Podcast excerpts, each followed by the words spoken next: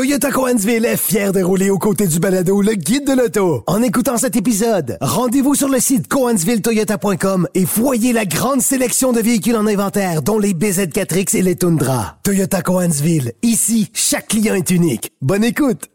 Antoine Joubert. Le guide de l'auto. À l'essai cette semaine, euh, deux véhicules euh, franchement différents. J'ai pu mettre d'abord à l'essai le Subaru Forester Sport, modèle de milieu de gamme, euh, qui ne change pas. En fait, c'est encore un modèle 2023. Ça sera inchangé pour 2024. On s'attend à des changements beaucoup plus sérieux en 2025.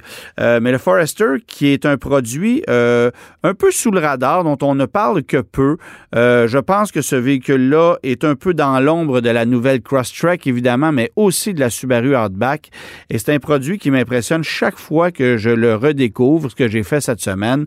Euh, bon, la version Sport, c'est une version de milieu de gamme. Les prix ont augmenté considérablement parce qu'on est à un peu plus de 39 000 et on est loin d'avoir tous les équipements de la, mode, de la version Premier, par exemple.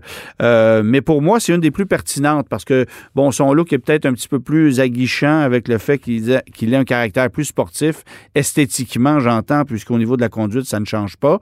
Euh, mais euh, c'est vraiment un véhicule impressionnant au niveau de la position de conduite, de la visibilité, euh, de la polyvalence de son habitacle. Bien que le volume cargo soit un peu inférieur à certains rivaux, c'est vraiment un véhicule fascinant.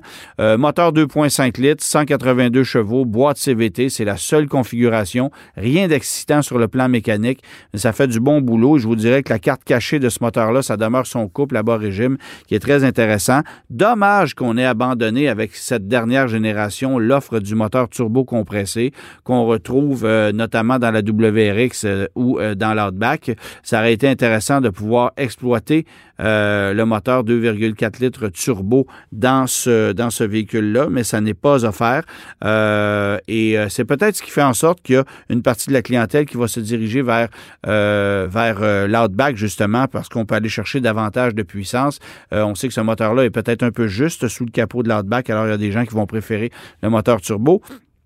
Euh, Forester, c'est un produit euh, qui a aussi cet avantage d'offrir une excellente, euh, un excellent comportement routier en situation hors route ou sur des routes, des chemins dégradés, mais une conduite qui est certainement plus dynamique que la moyenne des autres VUS dans le segment. Super tenue de route, très bonne stabilité, un véhicule qui est pas trop bruyant non plus. On sait que ça n'a jamais été le gros avantage des produits Subaru que d'avoir une insonorisation exceptionnelle, mais dans ce cas-ci, je peux pas vous dire que c'est un élément qui est agaçant. Euh, donc, c'est vraiment un modèle d'équilibre. Et, ce qu'on constate, c'est que euh, ce produit-là ne déprécie que peu sur le marché d'occasion. Il n'y en a pas des masses. Euh, c'est des véhicules dont les coûts d'entretien sont peut-être un petit peu plus élevés que la moyenne des autres VUS compacts japonais. mais n'empêche, le coût de possession à long terme, considérant la faible dépréciation, est intéressant. Alors ça, c'est un autre point en la faveur du Subaru Forester. Je pense toutefois qu'il faut demeurer euh, prudent dans, son approche, aller vers des versions tout équipé, c'est moins intéressant en ce qui me concerne que euh, version commodité ou une version sport où on a un équilibre en matière d'équipement et où le prix peut demeurer encore un peu raisonnable parce que passer ça, euh, ça vaut peut-être la peine euh, d'aller à l'Outback qui va offrir encore un peu plus de polyvalence. Et je vous avoue que rendu à un certain niveau, l'écart de prix n'est pas si grand que ça entre le Forester et l'Outback, d'où la raison pour laquelle Subaru vend pratiquement 50% plus d'Outback que de Subaru euh, Forester.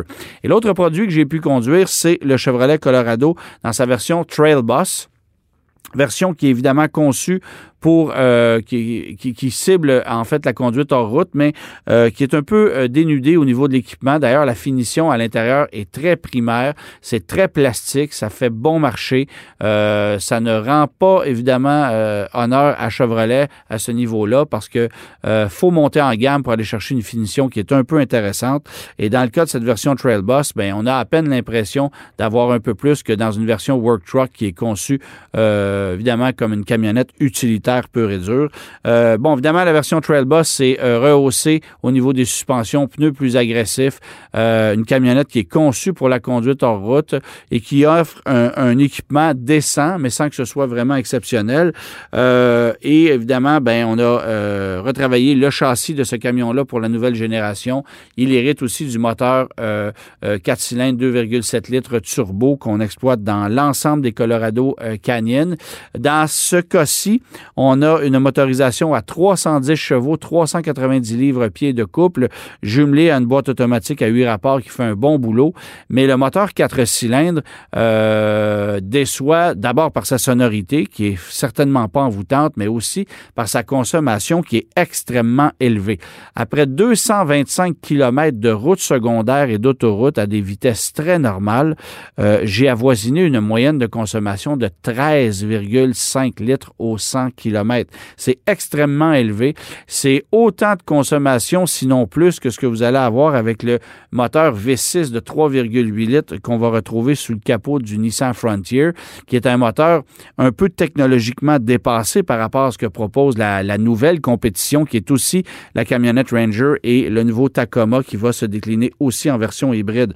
Alors, euh, c'est une mécanique qui se veut techniquement plus efficace sur le plan énergétique, mais qui dans les faits ne l'est pas du tout. Euh, c'est sûr qu'une version Trail va consommer un peu plus qu'une version LT, par exemple, euh, en raison de la résistance au sol, en raison de l'aérodynamisme, mais quand même euh, une consommation aussi élevée pour un moteur qui est pourtant très fort en puissance en couple, c'est franchement décevant. On l'a constaté aussi parce que c'est un moteur qu'on emprunte bien sûr au au Chevrolet Silverado, pardon. Euh, alors, on l'a constaté euh, à ce niveau-là euh, que c'était une mécanique qui était passablement gourmande. Euh, mais moi, la conclusion que j'en ai tirée, c'est que cette mécanique-là consomme autant dans un Colorado sur route que ce qu'un moteur 6,2 litres va faire sur autoroute dans un Sierra Denali, par exemple. Alors, ça a qu'un bon sens. Et je trouve que Chevrolet a complètement, euh, l'a complètement échappé à ce niveau-là. C'est dommage qu'on se retrouve avec une nouvelle mécanique qui risque d'être là encore très longtemps, euh, mais qu'on ne puisse avoir un meilleur rendement énergétique. Et je pense que ça va faire en sorte que plusieurs consommateurs vont finalement euh, se rediriger vers la camionnette Ranger ou euh, la nouvelle Toyota Tacoma parce que justement, on a ce souci de vouloir avoir un- une mécanique qui est peut-être un peu plus à jour au niveau du rendement euh, énergétique.